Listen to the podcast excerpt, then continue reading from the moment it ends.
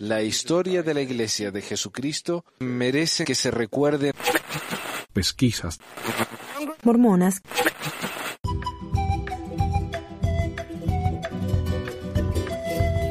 Hola a todos, bienvenidos a otra edición de Pesquisas Mormonas. Les habla Manuel. Hoy les traigo un episodio que quise hacer el mes pasado. Porque el mes pasado, noviembre del 2017, fue el segundo aniversario de la política de la iglesia con respecto a los hijos de los homosexuales. Y cuando yo reporté esto allá en, en el 2015, cuando sucedió, y a principios del 2016, cuando la iglesia empezó a sentir la repercusión de esta política, había mucha duda, muchas preguntas de qué estaba pasando, mucha incertidumbre. Hoy, dos años después, tenemos mucha información más sobre lo que pasó, información que viene de primera mano, y esta es una recopilación de varios recursos que encontré yo, en los que personas que estuvieron involucradas o que estuvieron cerca de todo esto han dicho. Y como digo, en noviembre eh, fueron dos años desde que la política de noviembre de la Iglesia Sud fue filtrada. Eso sucedió el 5 de noviembre del 2015 y tal vez recuerden que la nueva política incluía etiquetar a las personas que vivían en matrimonios gay o relaciones homosexuales como apóstatas que necesitaban disciplina de la Iglesia y, de ser necesario, excomunión de la Iglesia Sud. Y también de etiquetar a sus hijos, a, los hijos de un padre que vive en una relación eh, gay, como alguien que no podía recibir una bendición en la iglesia, un nombre en la iglesia, bautismo en la iglesia u ordenación del sacerdocio en la iglesia. Hasta el momento en que ese niño cumpliera los 18 ah, años, se mudara de la casa y denunciar el matrimonio de su padre, ¿no? del mismo sexo, relación del mismo sexo de su padre, como algo abominable y que ellos estaban totalmente en contra. Pero antes de comenzar necesitamos aclarar que esto no es algo nuevo. Es algo contra lo que la Iglesia ha estado luchando durante décadas. En 1984, Dallin Oaks quien en ese entonces era un miembro menor de los doce, ahora el segundo en línea para la presidencia de la Iglesia, escribió un memorando que presagiaba lo que la Iglesia eventualmente tendría que enfrentar a medida que los derechos LGBT iban avanzando. Y él realmente presentó casi un manual de instrucciones sobre lo que la Iglesia podría considerar hacer, revisando varios tipos de derechos, pero luego específicamente enfocándose en el tema del matrimonio entre personas del mismo sexo. Esto entonces ha estado en su radar desde hace más de tres décadas. Sus respuestas iniciales fueron intentar abortar el proceso de legalización, de detenerlo, ya sea en las urnas, como fue el caso con la Proposición 22 y la Proposición 8 más adelante, o dentro de la legislatura, como lo habían intentado hacer en el estado de Hawái. Y la iglesia, como sabemos, se mete mucho en la política. Tiene sus personas que están eh, en el Senado, en la Casa de Representantes, y ellos eh, insisten a que sus miembros políticos hagan su parte para avanzar la posición de la iglesia. Ahora, la nueva política había sido propuesta, según todas las fuentes que tenemos, por Lance Wichman, anteriormente miembro del Quórum de los 70 y ahora el consejero general de la Iglesia. Literalmente lo tomo palabra por palabra de la política existente sobre cómo tratar a los hijos de los hogares polígamos. Y de la misma forma como hacen con los chicos de las parejas homosexuales, a los hijos de los polígamos dijeron ellos no pueden bautizarse, no pueden recibir bendición, no pueden recibir esto y lo otro. Aunque los polígamos quisieran que sus hijos lo recibieran, ellos dijeron no, no se la vamos a dar. O sea, castigaron a los hijos de los polígamos por lo que sus padres estaban haciendo. Ahora, como otra nota aparte, buscando información sobre Lance Wichman, encontré una entrevista del 2006 con él y el Elder Oaks en la que hablan de la homosexualidad y el matrimonio gay, y estos son algunos de los aspectos más destacados de esa entrevista. Y creo que es realmente revelador, especialmente porque ahora están hablando de cómo las personas LGBT son amadas y totalmente aceptadas en la iglesia y todo eso. Bueno, aquí está. Oaks en esa entrevista dijo, esto es mucho más que una simple cuestión de si la sociedad debería ser más tolerante con el estilo de vida homosexual o no. En los últimos años hemos visto la presión implacable de los defensores de ese estilo de vida para que aceptemos como normal lo que no es normal y para caracterizar a los que no están de acuerdo como personas de mente estrecha, fanáticos e irrazonables.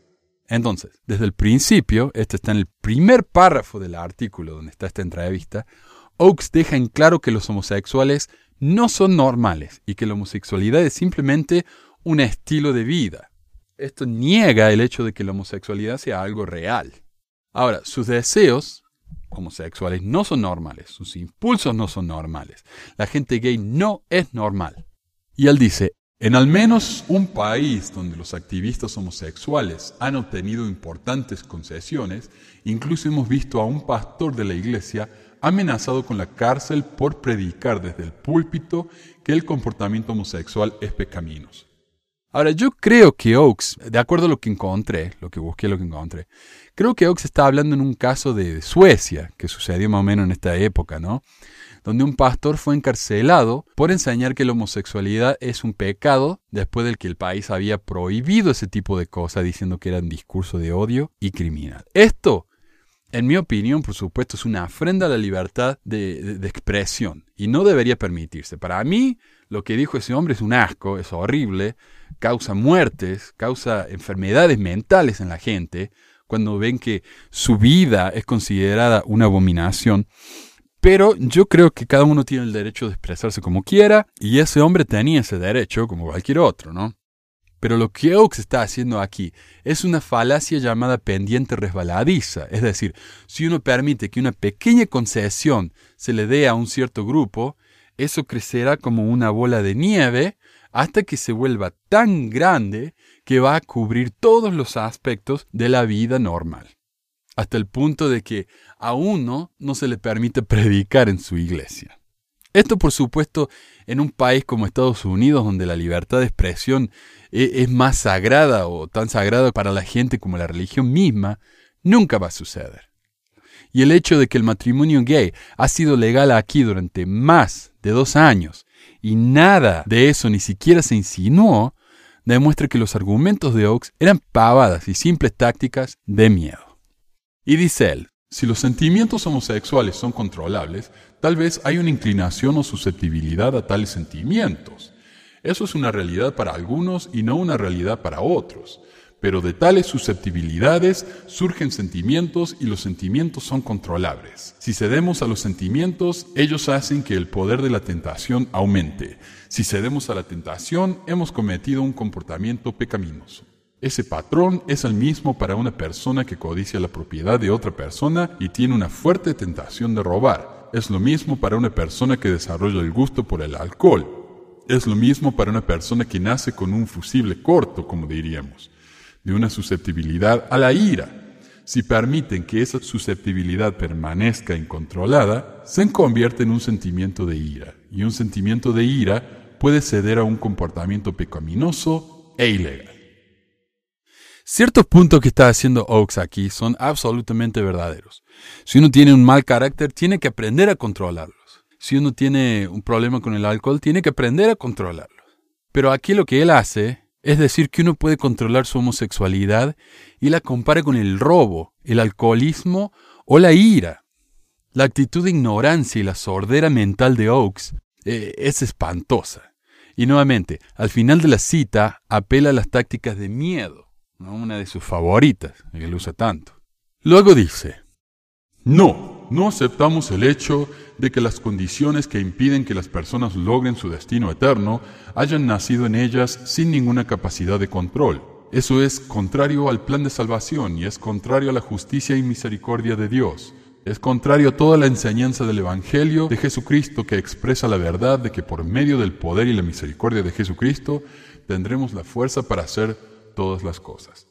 De nuevo, Oakes demuestra que no comprende en absoluto los fuertes efectos de la genética. Si él viviera, por ejemplo, en una sociedad muy extraña donde la homosexualidad fuera obligatoria, ¿podría realmente decirme él que sería capaz de apagar su heterosexualidad y sentirse atraído por los hombres? Eso simplemente no es posible. Y ya que habla de que todo el mundo es capaz de controlar su comportamiento, ¿qué pasa con la gente con síndrome de Tourette, por ejemplo? Quienes no pueden controlar sus tics nerviosos y obtrusivos. ¿Qué pasa con las personas con TOC que pueden tener ataques de pánico, es decir, reacciones físicas ante estímulos mentales? Oakes habla desde una posición de privilegio. Él es un hombre blanco, heterosexual, de los Estados Unidos, proviene de una familia de mormones pioneros y parece tener una situación mental bastante saludable. No ha sufrido nada de lo que la gente a la que le está predicando tiene que pasar, por lo que no tiene idea de lo difícil y miserable que puede ser vivir solo para siempre como sugiere en la misma entrevista, sin poder siquiera soñar con tener un compañero. Sus palabras no solo son ignorantes, son crueles en su insensibilidad. También compara la homosexualidad con las enfermedades mentales, cuando dice en la misma entrevista, por o a través del poder y la misericordia de Jesucristo, tendremos la fuerza para hacer todas las cosas. Eso incluye resistir la tentación, eso incluye lidiar con las cosas con las que nacemos, incluyendo las desfiguraciones o las discapacidades mentales o físicas. Ninguna de esas cosas se interpone en el camino de alcanzar nuestros destinos eternos. Y hablando de esa táctica de miedo que tanto le, le gusta a Oaks, él la usa para amenazar a las personas homosexuales con el peor de las consecuencias posibles, la miseria eterna. No hay plenitud de alegría en la próxima vida sin una unidad familiar, incluyendo un esposo, una esposa y su progenie. Además, los hombres existen para que tengan gozo. En la perspectiva eterna, la actividad del mismo género solo traerá tristeza y dolor y la pérdida de oportunidades eternas. En primer lugar, esta amenaza es asquerosa. El nivel de chantaje mental que está usando aquí es casi criminal. Este hombre tiene sangre en sus manos. En segundo lugar, habla de crear posteridad en la próxima vida como algo que solo un hombre y una mujer pueden hacer. En otras palabras, los dioses tienen bebés de la manera natural, es decir, haciendo la cochinada. ¿Qué impediría que un ser perfecto, como un dios, creara progenie de una manera más trascendental? ¿Es este hombre realmente tan obtuso que no puede imaginarse ninguna otra manera en la que los dioses, varones, puedan tener hijos más que tener sexo con una diosa mujer y viceversa? Y por último, no hay doctrina en la iglesia mormona, al menos no proveniente de José Smith, de que los géneros sean eternos. Pero ese es un tema para otro día porque es largo y, se los prometo. Y aquí a Ox le hacen una pregunta muy buena. Asuntos Públicos de la Iglesia le pregunta. Un poco antes, Elder Oaks habló sobre el mismo estándar de moralidad para heterosexuales y homosexuales. ¿Cómo se dirigiría usted a alguien que le pregunte, entiendo que es el mismo estándar, pero ¿no le estamos pidiendo un poco más a alguien que tiene atracción al mismo sexo? Obviamente hay personas heterosexuales que no se casarán, pero aceptarían que al menos ellos tienen la esperanza de que mañana podrían conocer a la persona de sus sueños. Siempre existe la esperanza de que eso pueda suceder en cualquier momento de su vida. Alguien con atracción hacia el mismo género no necesariamente tendría la misma esperanza. Claro, ellos dicen, ok, en la iglesia siempre se nos dice, sí, pero hay gente que no se casa. Los gays no son los únicos que no se casan en la iglesia, hay otra gente que tampoco se casa. Sí, pero esa gente que no se casa viven con la esperanza de que tal vez un día se puedan casar, de que tal vez conozcan a la mujer o al hombre de sus sueños. Los homosexuales ni siquiera tienen esa esperanza. A lo que el Elder Oaks responde. Hay diferencias, por supuesto, pero el contraste no es único. Hay personas con discapacidades físicas que les impiden tener esperanza, en algunos casos esperanza real y en otros casos esperanza práctica de matrimonio. La circunstancia de que actualmente no pueda casarse, aunque es trágica, no es única. A veces se dice que Dios no podría discriminar a las personas en esta circunstancia, pero la vida está llena de debilidades físicas que algunos podrían ver como discriminaciones. Parálisis total o deterioro mental grave son dos que son relevantes para el matrimonio. Esta declaración, otra vez, es increíblemente obtusa. Comparar a las personas homosexuales con discapacitados mentales no es justo ni apropiado. Y si tengo una enfermedad mental que no me permite funcionar correctamente, probablemente ni siquiera quiera casarme. Hay gente que ni siquiera se da cuenta que eso es una opción. Entonces, ¿cómo se compara eso con alguien que está absolutamente dispuesto y capaz, que quiere casarse, pero que no se le permite? Y con respecto al caso de la persona paralítica, hay muchos casos de personas completamente paralizadas que se han casado después de su parálisis. Después de su parálisis. Y lo pueden buscar si quieren, si no me creen. Hay incontables casos de paralíticos que se han casado. Entonces, aquí Ox está siendo poco honesto y engañoso o simplemente tonto. Como respuesta a esa misma pregunta, el elder Wickman, de quien estamos hablando, ¿no? Wickman, que el que supuestamente escribió la nueva política de noviembre, agrega. Vivimos en una edad muy ensimismada. Supongo que es naturalmente humano pensar que mis propios problemas son de alguna manera más graves que los de otra persona. Creo que cuando cualquiera de nosotros empieza a pensar de esta manera, sería mejor mirar más allá de nosotros mismos. ¿Quién soy yo para decir que soy más discapacitado o que estoy sufriendo más que alguna otra persona? Así que así está la cosa. Las personas homosexuales que se sienten como una mierda porque no pueden casarse están siendo ensimismados, egoístas. Por lo tanto, supérenlo. Hay otros que sufren más que ustedes, así que aguántensela. Bueno, y esta entrevista sigue y sigue, pero creo que esto es suficiente como para demostrarle ¿no? la actitud de estas personas y la ignorancia y la miopía de esta gente. Pero volviendo a la política. Wickman la planteó como un temprano, digamos, un primer borrador, algo que podría considerarse como una posibilidad. Y eso fue parte de las deliberaciones que tuvieron lugar durante meses, sin consenso. O sea, la primera presidencia, los doce y gente como Wickman y qué sé yo qué, se juntaron, hablaron sobre esta política, no pudieron llegar a un consenso, no pudieron llegar a, votar sobre esto porque no quedaron de acuerdo. No sabemos quién presentó qué objeciones, no sabemos qué dijo Uchtdorf, no sabemos qué dijo Ballard, quién presentó los puntos de aprobación, pero es evidente que no todos estuvieron de acuerdo con eso, porque si no, esto había pasado hace rato. Recuerden, desde el 84 que vienen hablando de esto. Ahora, descubrieron que había posibles problemas ya sea desde una perspectiva legal o simplemente desde una situación básica de asuntos públicos. Además, el trasfondo de toda esta discusión es uno de los artículos de fe mormones que dice, creemos en obedecer, honrar y sostener la ley. Mientras la ley de la tierra prohibiera el matrimonio entre personas del mismo sexo, la iglesia estaba bien, pero cuando el Tribunal Supremo tomó su decisión en Ogerfield, creo que se llama, versus Hodges, el panorama cambió por completo. Ahora se convirtió en un problema interno. Si obedecemos, honramos y cumplimos todas las leyes, ¿qué hacemos con respecto a esta nueva ley? Y eso estuvo muy en el primer plano de la discusión.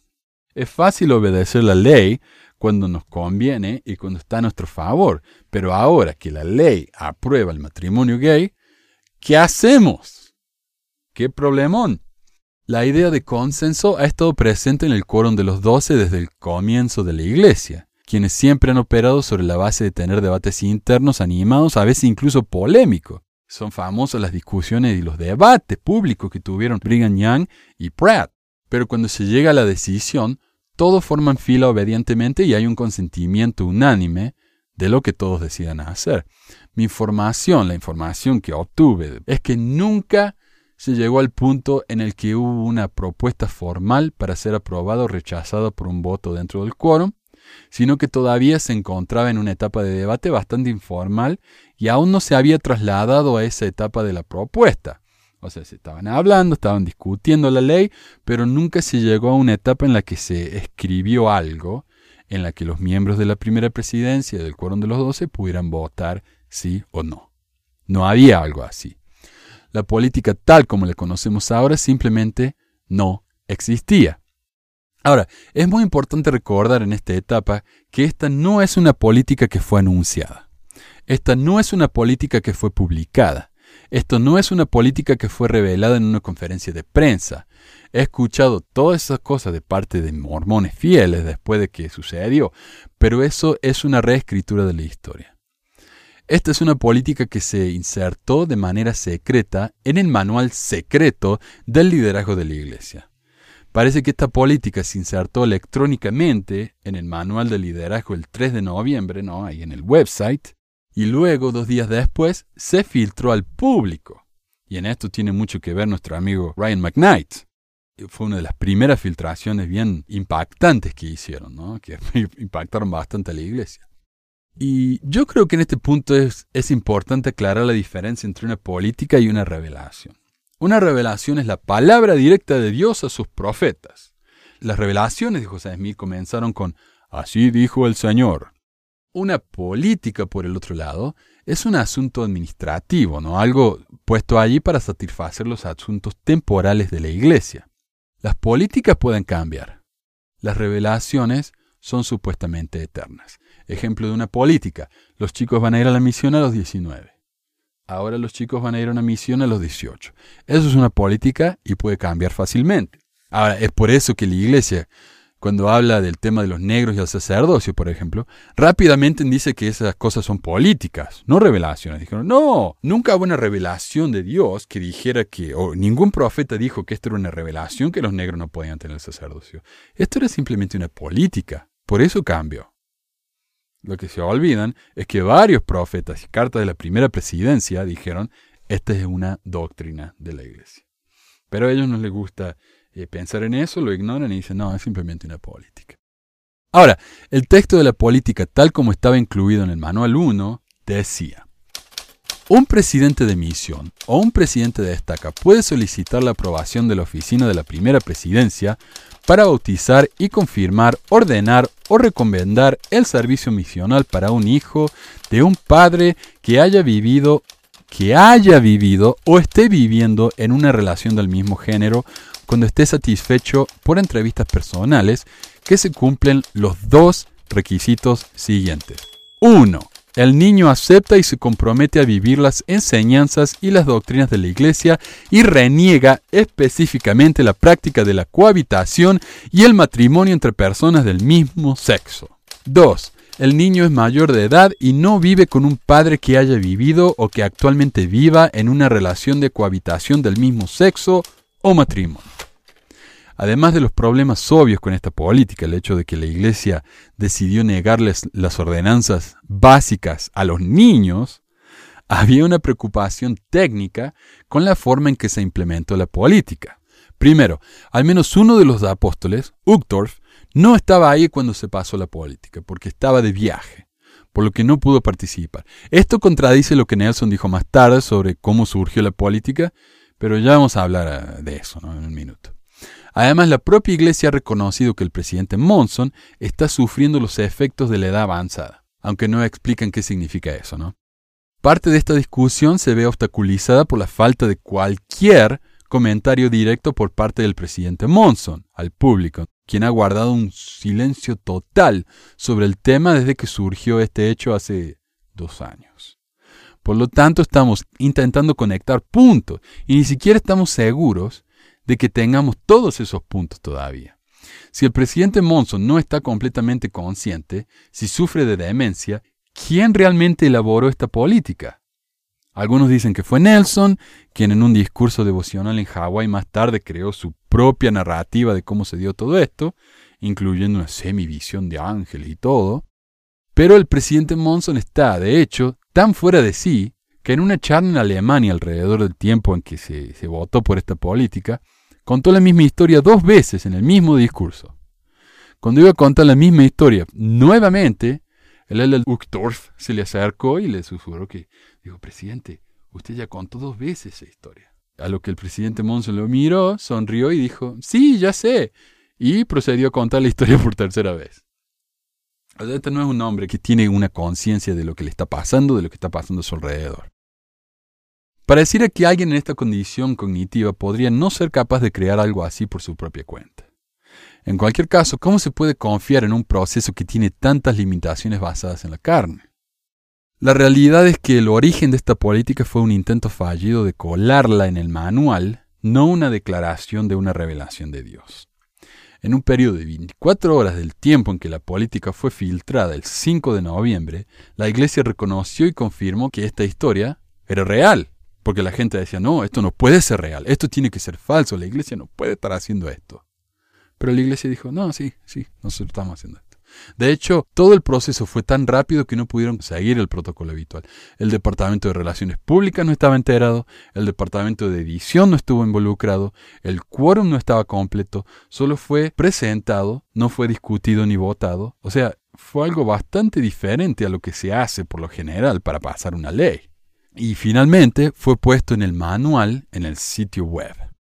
Pero los mormones lo defendieron, ¿no? Al principio muchos mormones se sorprendieron y se horrorizaron de que tal política pudiera existir y entonces negaron la veracidad de esta. Y eso me hace acordar a cuando salieron los ensayos de la iglesia reconociendo la poligamia, reconociendo los problemas con el libro de Abraham. Y mucha gente dijo, oh, alguien, alguien hackeó el sitio de la iglesia y está poniendo estos ensayos horribles. Incluso algunos no mormones y ex mormones de mi grupo ahí en pesquisas dijeron que esto no podía ser real, que la iglesia no lo había reconocido, por lo que podría ser solo un rumor. Los miembros no podían creer que esto pudiera ser cierto. Rechazaron la idea de que esto podía ser algo de su iglesia sud estaba haciendo y que su liderazgo estaba haciendo. Pero 24 horas después, cuando la iglesia confirmó que en realidad era algo que sus líderes estaban haciendo, hubo un cambio notable que sucedió con muchos mormones. Y ese cambio fue pasar de rechazar la idea de que sus líderes podrían hacer algo tan horrible a aceptar la idea y, decir sí, lo hacen y nosotros lo apoyamos, porque es la palabra y la voluntad de Dios. Lo que ilustra un fenómeno en la iglesia sud con respecto a la verdad, porque en la iglesia sud la verdad no se determina respecto a lo que se dice, al contenido de lo que se dice, sino a quién lo dice. Una vez que los mormones entendieron que sus líderes realmente dijeron esto, se convirtió en verdad, inmediatamente e independientemente de su contenido. Y esto es lo peligroso de confiar ciegamente en un líder. Las filtraciones del 5 de noviembre del 2015 creó un furor y una controversia tal que se hizo público y se reportó en todo el mundo. Y antes de continuar, quiero aclarar algo. Algunas personas dentro y fuera de la iglesia argumentan que no es correcto decir que la política fue filtrada, que es injusto decir que se dio a conocer al amparo de la oscuridad, porque todas las políticas en el manual son presentadas de la misma manera. Pero, yo tengo un pero muy grande. Como veremos más adelante, esta no es una política normal. Esto es, según Nelson, una revelación de Dios es algo que afecta la vida de miles de personas en la iglesia y más directamente a los niños. Entonces, ¿cómo pueden decir que está bien pasar esto de la manera reservada en que se aprobó solo porque todas las otras políticas se pasan de la misma manera? No estamos hablando a qué edad se van los misioneros a la misión. No estamos hablando quién tiene que estar presente en un tribunal de la iglesia. No estamos hablando qué tipo de pan se puede servir en la sacramental. Estamos hablando de quién se puede bautizar en la iglesia y quién no. ¿Cuándo fue la última vez que se pasó una revelación en la iglesia y que nadie se enteró? Lo hacen en un, en un formato bonito, ¿no? Como la proclamación del mundo y lo venden ahí en, en Desert Book o en el centro de distribución. No se pasa en la oscuridad en el medio de la noche. La forma en que se filtró no es una historia de espías. Un obispo y un consejero que obtuvieron la notificación normal para la incorporación e incluso recibieron una nueva notificación de su estaca en el caso de Seattle, porque en Seattle eh, habían estado pasado cosas ¿no? que tenían que ver con este tema de, los matrimonios gay y eso. Por lo tanto, ellos, además de recibir la noticia, recibieron eh, una notificación extra que los otros obispos no recibieron. Entonces ellos sí se dieron cuenta y, se dieron, y sabían exactamente qué tenían que mirar.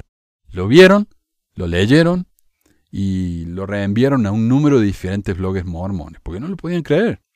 Algunos de estos bloggers Igualmente no podían creerlo, lo ignoraron, mientras que otros lo leyeron y dijeron, ah, la miércoles, esto es una locura, y lo publican. Y luego desde allí se desata la tormenta de fuego.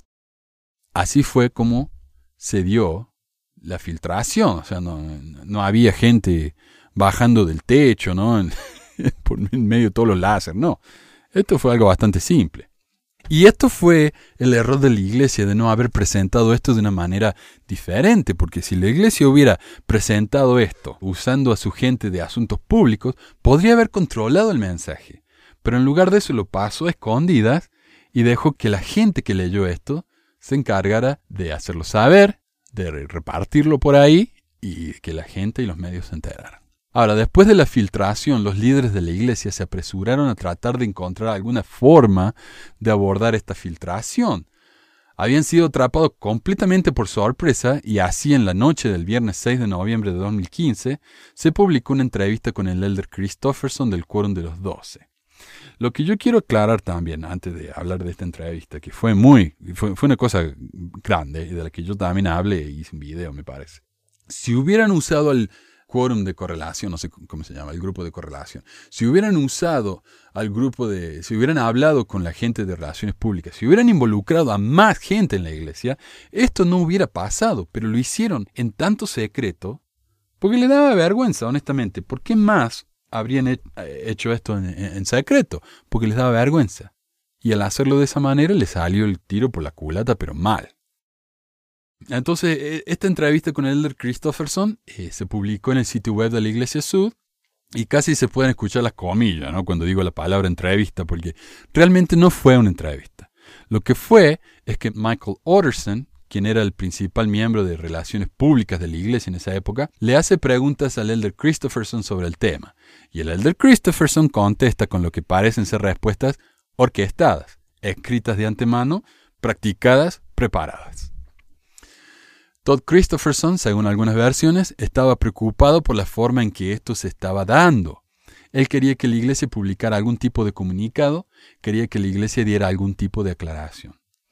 Entonces acudió a sus líderes en calidad de presidente del Departamento de Asuntos Públicos de la iglesia, y, este literalmente su trabajo como uno de los apóstoles es aconsejar a los apóstoles superiores a él sobre cuestiones de asuntos, eh, relaciones públicas por lo que estaba haciendo su trabajo al leer la reacción del público dentro de la iglesia y fuera de la iglesia, pero más importante para él, entre los miembros de la iglesia.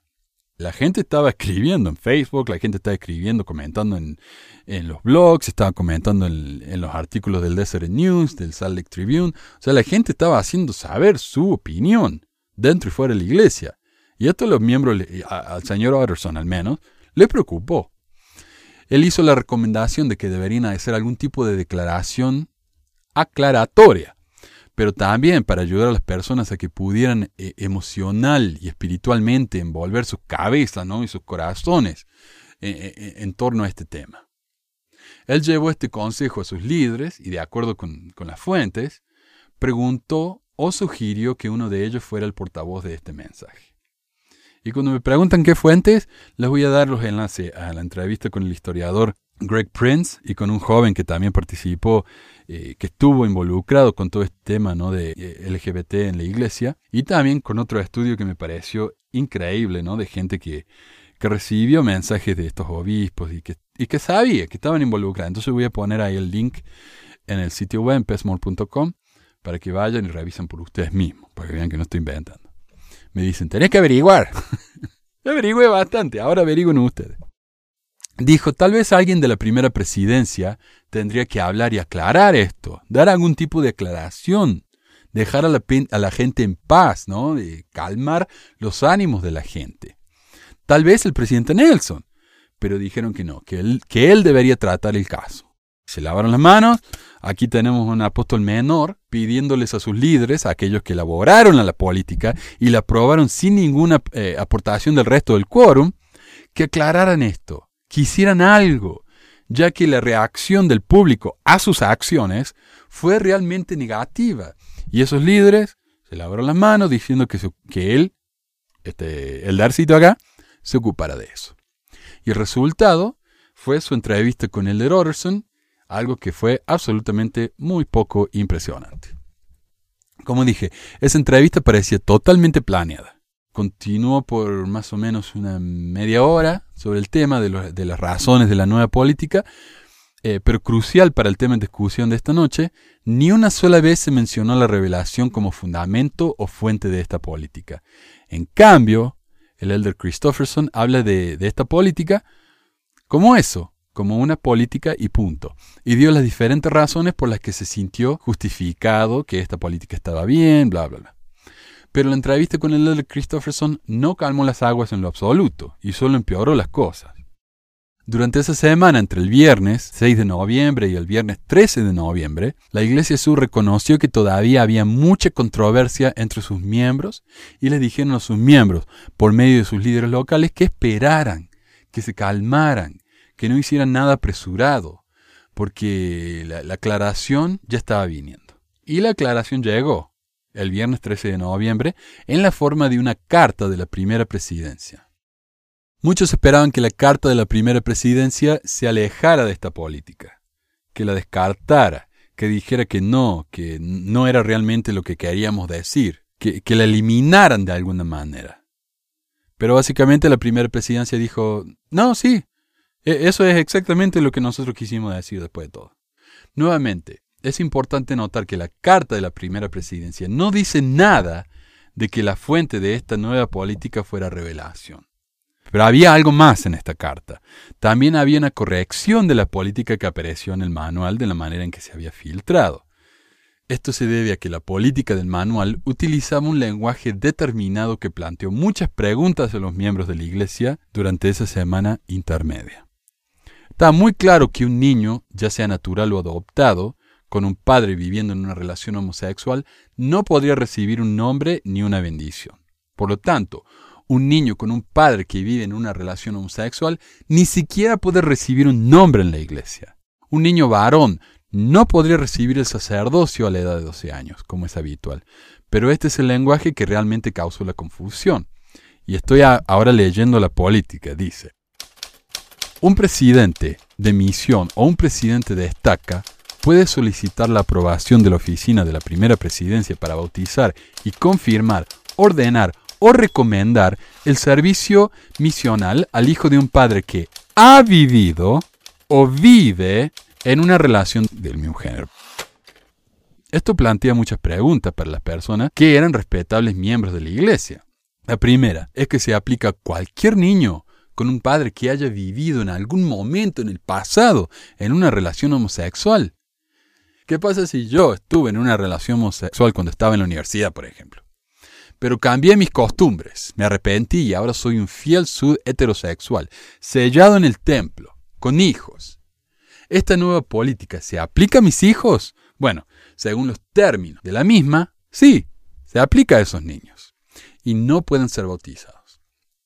La segunda pregunta que plantea es, ¿qué pasa si mi esposo o mi esposa me dejó porque salió del closet como gay y ahora él o ella está viviendo con otro hombre o mujer y yo todavía sigo en la iglesia, yo sigo fiel en la iglesia, todavía voy, pago mis diezmos, hago todo lo que tengo que hacer, yo tengo la tutela de mis hijos, viven conmigo, ahora esos hijos lo tuve con mi cónyuge que ahora vive en una relación gay, entonces, ¿eso significa que mis hijos no pueden ser bautizados? Según los términos de esta política, no pueden ser bautizados. Tercera pregunta que plantea es, ¿qué pasa si un niño ya ha sido bautizado pero no ha recibido sacerdocio? Bueno, esta política nueva le impide recibir el sacerdocio, al parecer, según sus términos, sí. Entonces, la primera presidencia emitió su carta una semana más tarde, lo que hizo la carta fue corregir la política con respecto a esos elementos y dejó en claro que el lenguaje de la política en realidad no significaba lo que realmente decía. Esto es, lo, que dijeron ellos, y así es como se aplica a esas tres preguntas. Ahora cito de la carta de la primera presidencia que cambia la política. Las disposiciones del Manual 1, sección 16.13, que restringen las ordenanzas del sacerdocio para menores, se aplica solo a aquellos niños cuya residencia principal es con una pareja que vive en un matrimonio del mismo sexo o una relación similar. La primera corrección que hace es eliminar el tiempo pasado de la política. Ya no es para un hijo de un padre que alguna vez vivió en una relación homosexual. Ahora solo usa el tiempo presente se aplica solo a aquellos niños cuya residencia principal es con una pareja que actualmente vive en un matrimonio del mismo sexo o una relación similar. La otra parte de esa misma oración, que corrige lo que estaba en la política, es que dice que se aplica solo a aquellos niños cuya residencia principal es con una pareja que vive en el mismo matrimonio de género o una relación similar. O sea, este es un cambio grande de la política tal como fue escrita al principio, ya que ésta no tenía nada que ver con quién vivía el niño o por cuánto tiempo el niño vivía con ellos, simplemente tenía que ver con el niño. Cito de la política, otra vez, para un hijo de un padre que haya vivido o vive en una relación del mismo sexo o del mismo género. En otras palabras, ese niño, de acuerdo con la política, no tiene que vivir con ese padre en lo absoluto. Él puede estar viviendo con, el otro padre, con la mamá, que no está en una relación gay, o con el papá, que no está en una relación gay. Pero a pesar de eso, no se puede bautizar, porque el otro padre está en una relación gay. La carta de la primera presidencia también corrigió la política y respondió a la otra preocupación que tenían muchos miembros sobre si un niño que ya ha sido bautizado pero no ha sido ordenado aún al sacerdocio a la edad de 12 puede calificar para recibirlo. Cito de la carta. Cuando un niño que vive con una pareja del mismo sexo ya ha sido bautizado y participa activamente en la iglesia, las disposiciones de la sección 1613 no requieren que se restrinjan sus actividades de miembros o los privilegios del sacerdocio o que se retengan otras ordenanzas.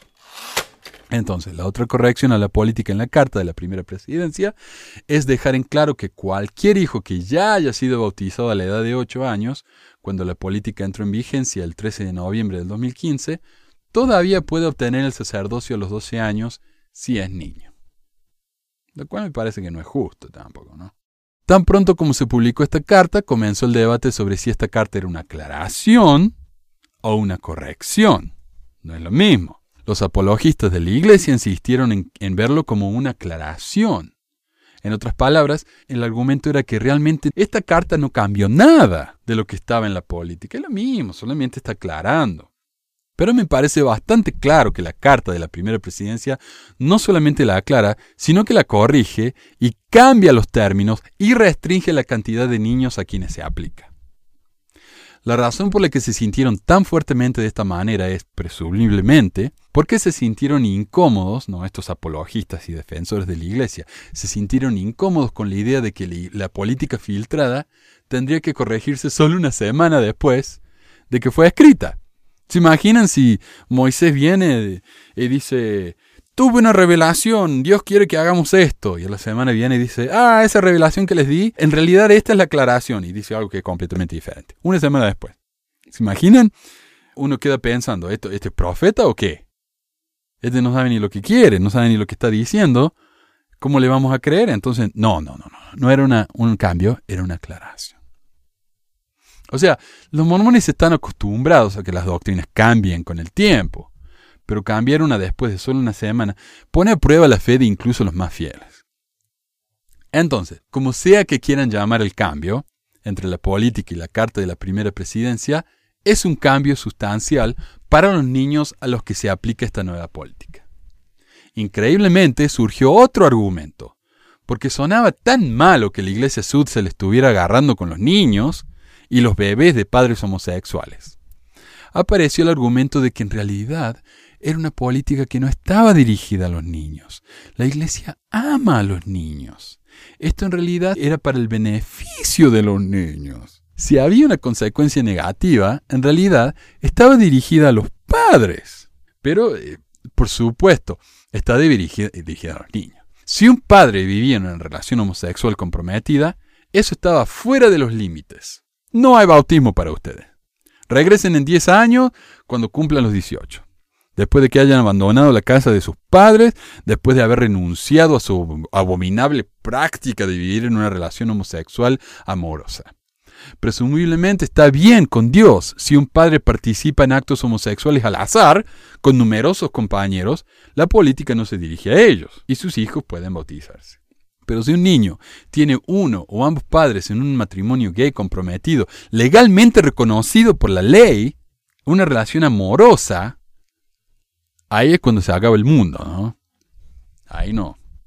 Y en realidad incluso es peor, porque de acuerdo con las políticas de la iglesia, está bien con Dios si tu padre es un violador, si tu padre es un ladrón de bancos, si tu padre es un asesino en masa. Todavía no hay nada en las políticas que impida que esos niños sean bendecidos, sean bautizados, reciban ordenanzas del sacerdocio, lo que termina teniendo el efecto de hacer, a los ojos de la iglesia y presumiblemente a los ojos de Dios, que vivir en un matrimonio sexual comprometido sea peor que la violación y que ser un asesino en masa.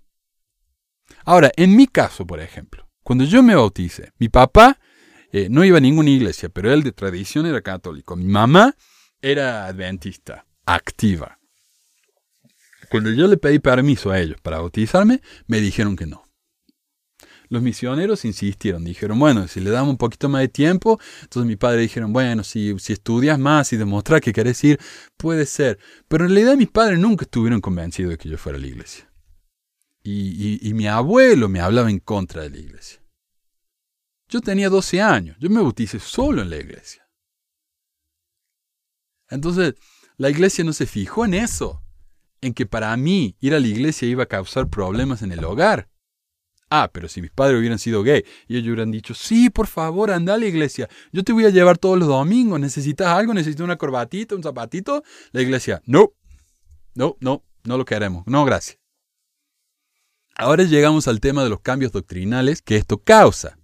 Cuando la Iglesia emitió esta política y la Carta de la Primera Presidencia, socavó varias doctrinas centrales fundamentales del mormonismo, Podemos ver en el Nuevo Testamento donde Jesús se enojó mucho con sus apóstoles por evitar que los niños pequeños vinieran a Él, y le dijo, dejen que los niños pequeños vengan a mí, y no se lo impidan. No sé ustedes, pero no sé la cantidad de veces que escucha en la iglesia Sud que venimos a Cristo al ser bautizados. Así es como venimos a Cristo, así es como los niños vienen a Cristo, siendo bautizados. Y esto es algo único de la iglesia a los ocho años.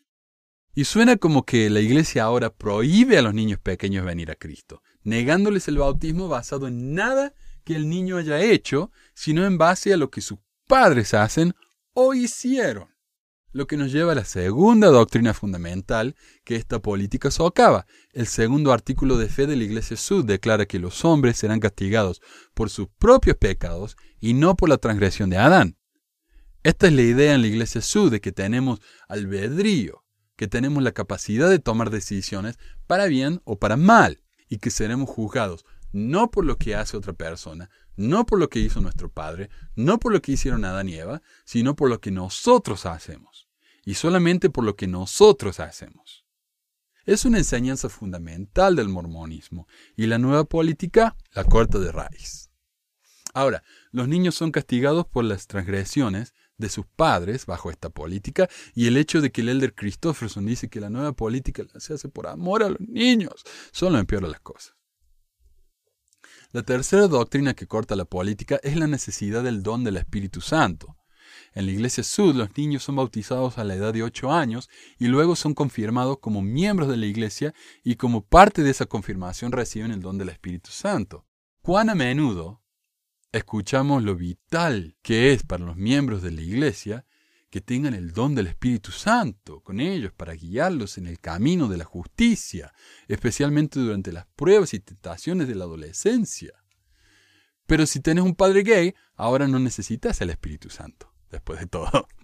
El elder Christopherson lo minimiza. Él dice, no es un gran problema, pueden obtenerlo más tarde, ¿no? A los 18. Es una bendición, pero es una bendición diferida. Pero si no es un gran problema que los niños con padres homosexuales tengan el don del Espíritu Santo, ¿cómo puede la Iglesia Sud decir que es de vital importancia que los niños sin padres homosexuales tengan el don del Espíritu Santo? O sea, es crucial para estos chicos tener el Espíritu Santo, pero para estos chicos no. Lo mismo vale para el bautismo. Si no es tan importante que los niños con padres gays se bauticen, ¿cómo puede la iglesia decir que el bautismo es importantísimo para los niños con padres heterosexuales? Otra doctrina fundamental del mormonismo que esta política menoscaba es la revelación en doctrina y convenios que dice que los padres son responsables de bautizar a sus hijos cuando alcanzan la edad de rendición de cuentas, que en la iglesia sud es los ocho años porque sabemos que a los ocho años los chicos son totalmente capaces de firmar contratos y hacer decisiones de por toda la vida. Y si los padres no se aseguran de que sus hijos sean bautizados cuando tienen ocho años, el pecado estará sobre la cabeza de los padres. ¿Qué debemos decir si no son los padres, sino que es la iglesia la que se niega a permitir que ciertos niños sean bautizados cuando alcanzan la edad de responsabilidad? ¿De quién es el pecado en ese caso? y la iglesia actúa como si fuera un hecho que todos los niños que no se bautizan cuando tienen 8 años se, van a ir a los 18 del hogar de sus padres homosexuales, eh, renunciarán a su estilo de vida a los 18 y van a bautizarse. Pero ¿qué pasa con aquellos que se alejan de la iglesia o que mueren antes de cumplir los 18 años y no reciben el bautismo cuando pudieron haberlo hecho a causa de la política de la iglesia? Quienes no se les remitieron sus pecados debido a la nueva política de la iglesia, hablando doctrinalmente. Algunos dirán, bueno, pero si se le puede hacer la obra en el más allá. Sí, pero no es así. No es así. Entonces, si se puede hacer la obra en el más allá, ¿por qué los padres son responsables cuando un chico de 8 años no se bautiza? Total, después en el más allá se puede bautizar. ¿Y qué pasa si para el tiempo en que llega al más allá el chico ya está totalmente fuera de sí? Es un salvaje, violador, asesino y de todo lo peor. Porque no recibió el espíritu a los ocho. Un buen amigo mío eh, que está en el grupo, que vive acá cerca mío, eh, grabó una entrevista que tuvo con su obispo, en el que le pidió que por favor no le preguntara a su hijo sobre la masturbación durante la entrevista bautismal. Tenía ocho años después de todo. Y él conocía a su hijo, él sabía que su hijo no tenía idea de qué era eso. El obispo dijo que era su responsabilidad el hacerlo. Era su trabajo como un juez de Israel, como dicen ellos, y que si mi amigo se negaba a permitirle que le preguntara esto, el chico no iba a poder bautizarse por culpa de su padre, y si se moría antes de poder bautizarse, mi amigo iba a tener que sufrir las consecuencias eternas de su decisión. Pero eso solo funciona con los miembros comunes. Cuando es la iglesia quien no permite que los chicos se bauticen, entonces está todo ah, bien. Pero bueno, según ellos, esto es un gran pecado. Se ha especulado mucho acerca de por qué la iglesia emitió esta nueva política y las razones que la iglesia ha dado de por qué se emitió esta nueva política no se sostienen.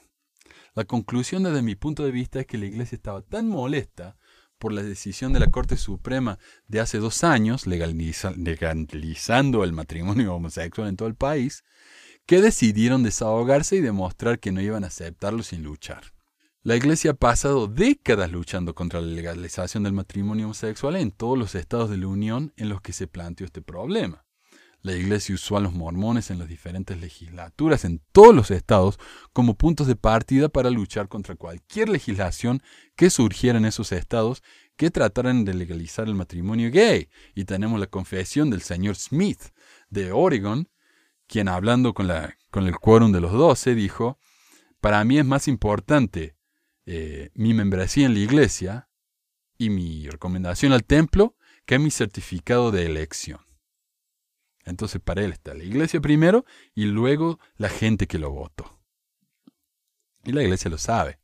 Y finalmente, después de décadas, décadas y décadas de luchar con uñas y dientes, la Corte Suprema de los Estados Unidos da el golpe fatal. La iglesia ha perdido su pelea, no hay más que puedan hacer, no pueden luchar más, pero la iglesia iba a demostrar que no iba a tomar esto acostados sin luchar y su intento de introducir la nueva política en el manual de liderazgo en la oscuridad de la noche, sin que nadie lo supiera, parece demostrar que sabían que esto no estaba bien.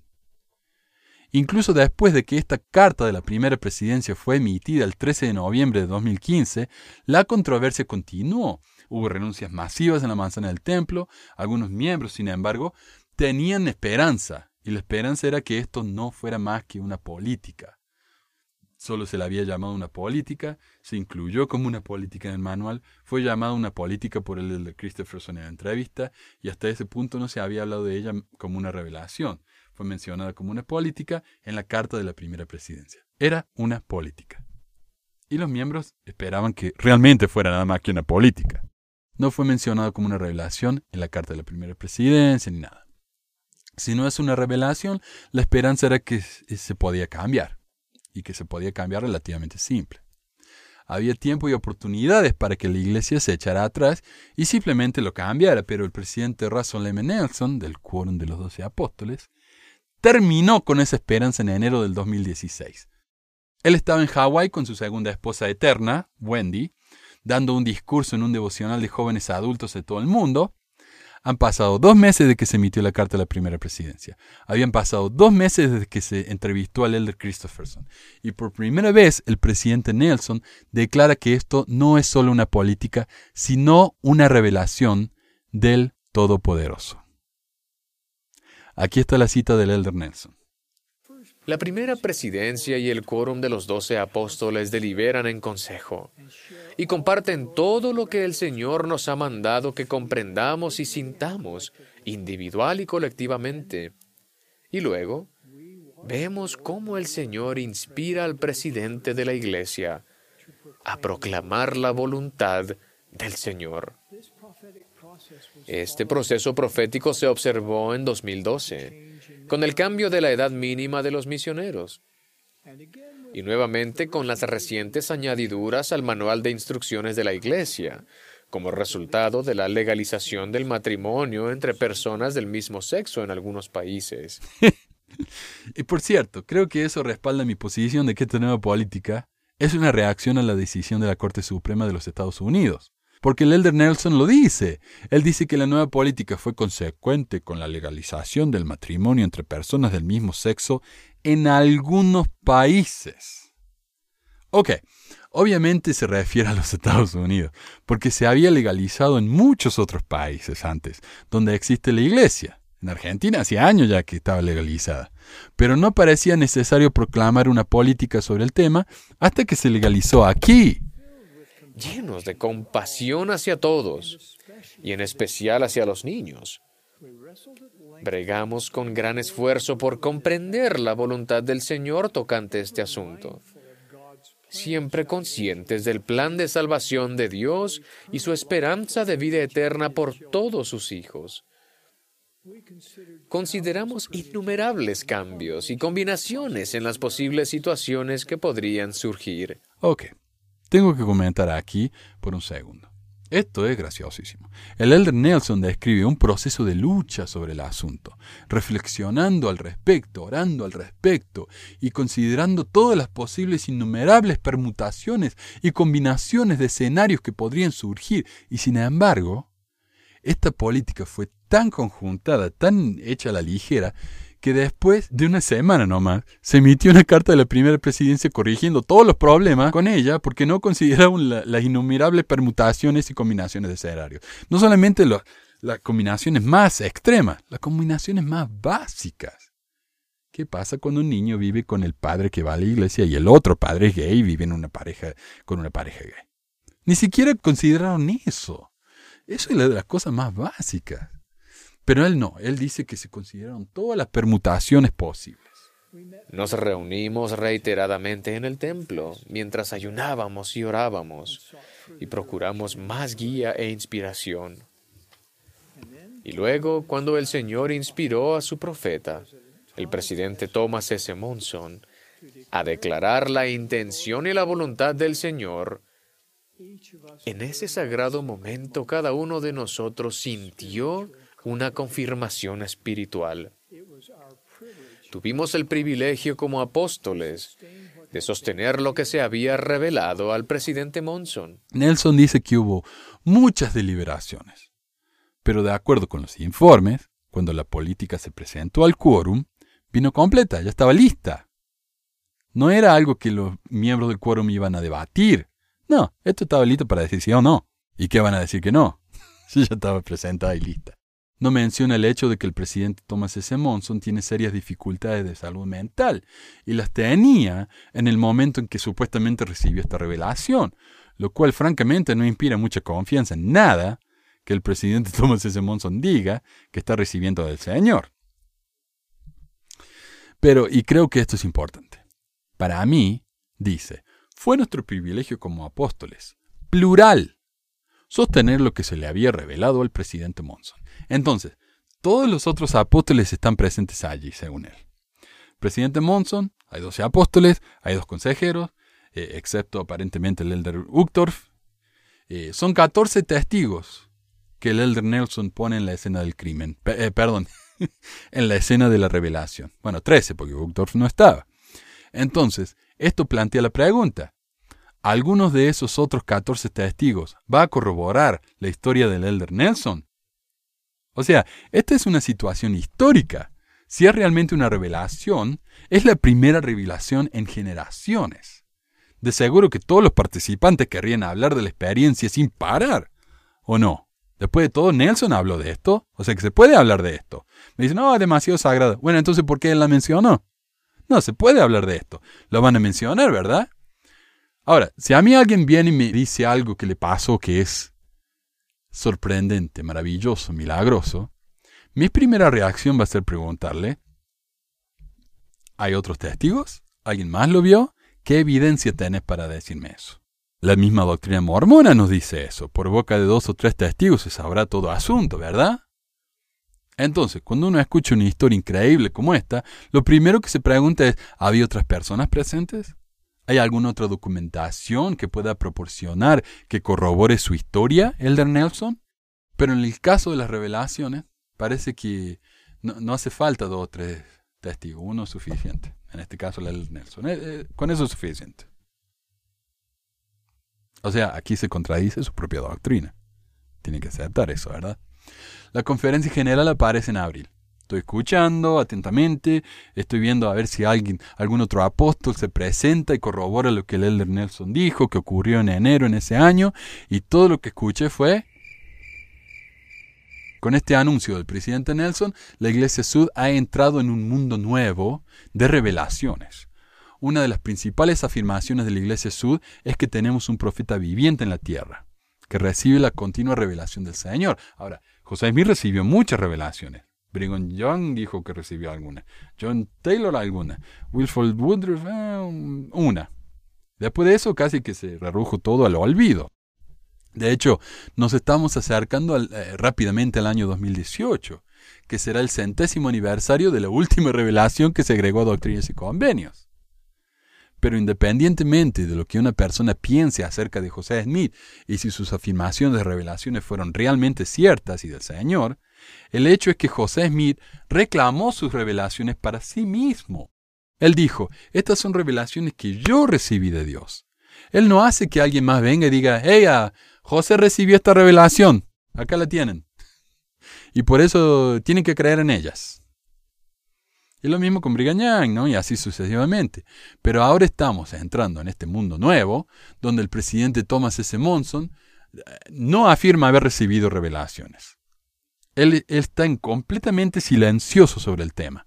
La carta de la primera presidencia que él firmó no menciona que esta política se recibió por revelación, no ha dicho nada al respecto desde entonces. De hecho, ninguno de los otros apóstoles ha dicho nada al respecto desde entonces.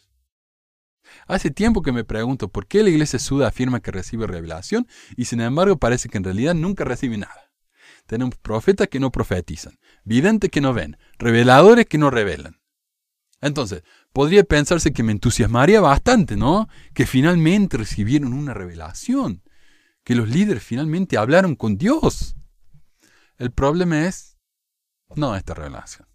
El solo hecho de que esto sea reclamado como una revelación de Dios me dice y a muchísima otra gente que estos líderes no lo representan a Él, que no tienen conexión con Él, que no entienden al Jesús del Nuevo Testamento, que están más preocupados porque los miembros cumplan sus mandamientos marcando límites de lo que pueden hacer y lo que no, metiéndose en sus camas, de lo que se preocupan por la esperanza de la fe y la caridad. ¿Cuándo fue la última vez que fueron a una entrevista del, eh, para la recomendación del templo y el presidente de Estaca les preguntó, ¿cuál fue la última buena acción que realizaste? ¿Qué fue la última acción de servicio que realizaste? No, es todo si uno pagó el diezmo, si obedeció la palabra de sabiduría.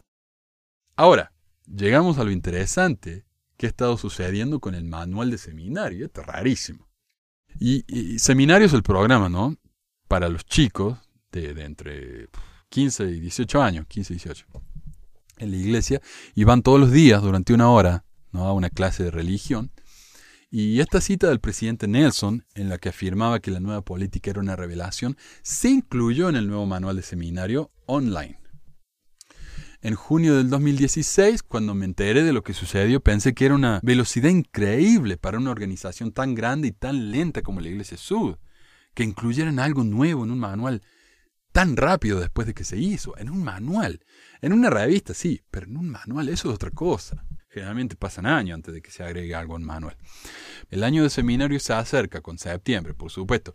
El año escolar acá en Estados Unidos comienza en septiembre en julio, agosto, septiembre, depende de la escuela, y luego sucedió algo notable. El viernes antes de que comenzara seminario, el primer viernes de septiembre, repentina e inesperadamente y sin anunciarse la cita del presidente Nelson de que este nuevo política era eh, de hecho una revelación, de repente se eliminó del manual de seminario. Por alguna razón, alguien pensó que esto no es algo que queremos enseñar a los chicos. Y luego finalmente descubrimos que la cita del Elder Nelson está de vuelta, pero en la Leona de octubre, donde se vuelve a publicar toda su charla del devocional de jóvenes adultos en enero. Entonces uno se pregunta, ¿qué está pasando ahí en Salt Lake, en ese edificio? Es como cuando uno ve en el auto de los payasos que todos quieren manejar el volante.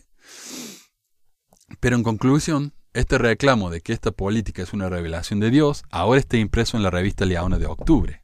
Y como nos dicen los líderes, la escritura más importante es la Leona más nueva.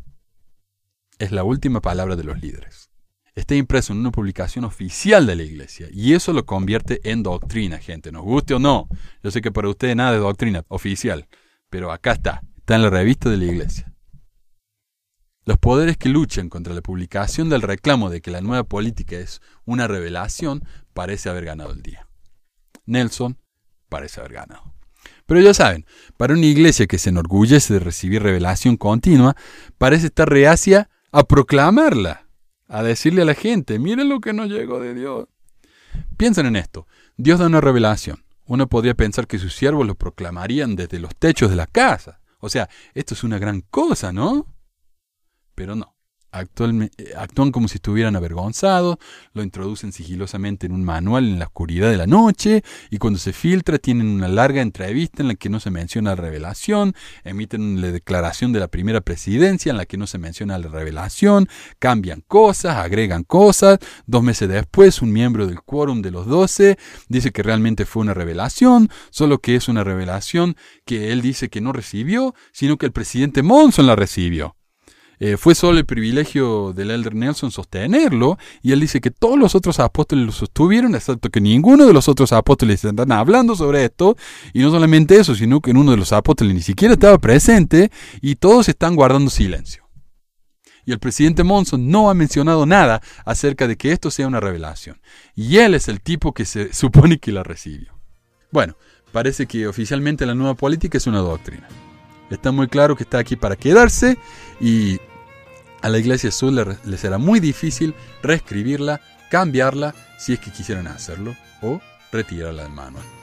Ahora, ¿qué va a pasar de aquí en adelante? Nadie sabe.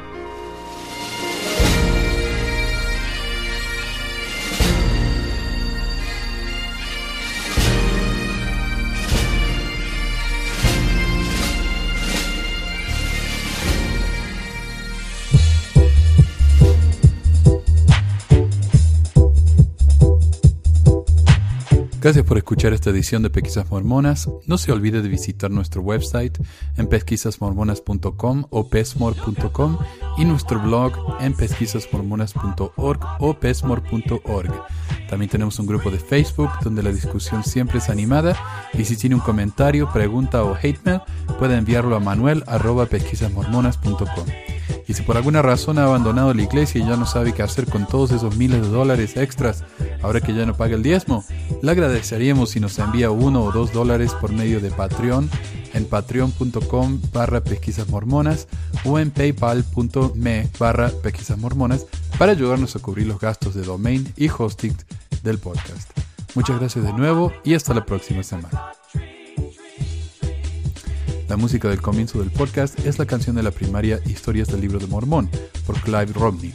La canción previa a esta es la obra El Profeta del ex de Acevedo y esta es la versión de la banda Roosters de la canción de la primaria Palomitas de Maíz. ¿Por qué ayudar a pesquisas mormonas para que mi papá pueda parar los websites del podcast? Y de los videos. Gracias. Pues quizás hormonas.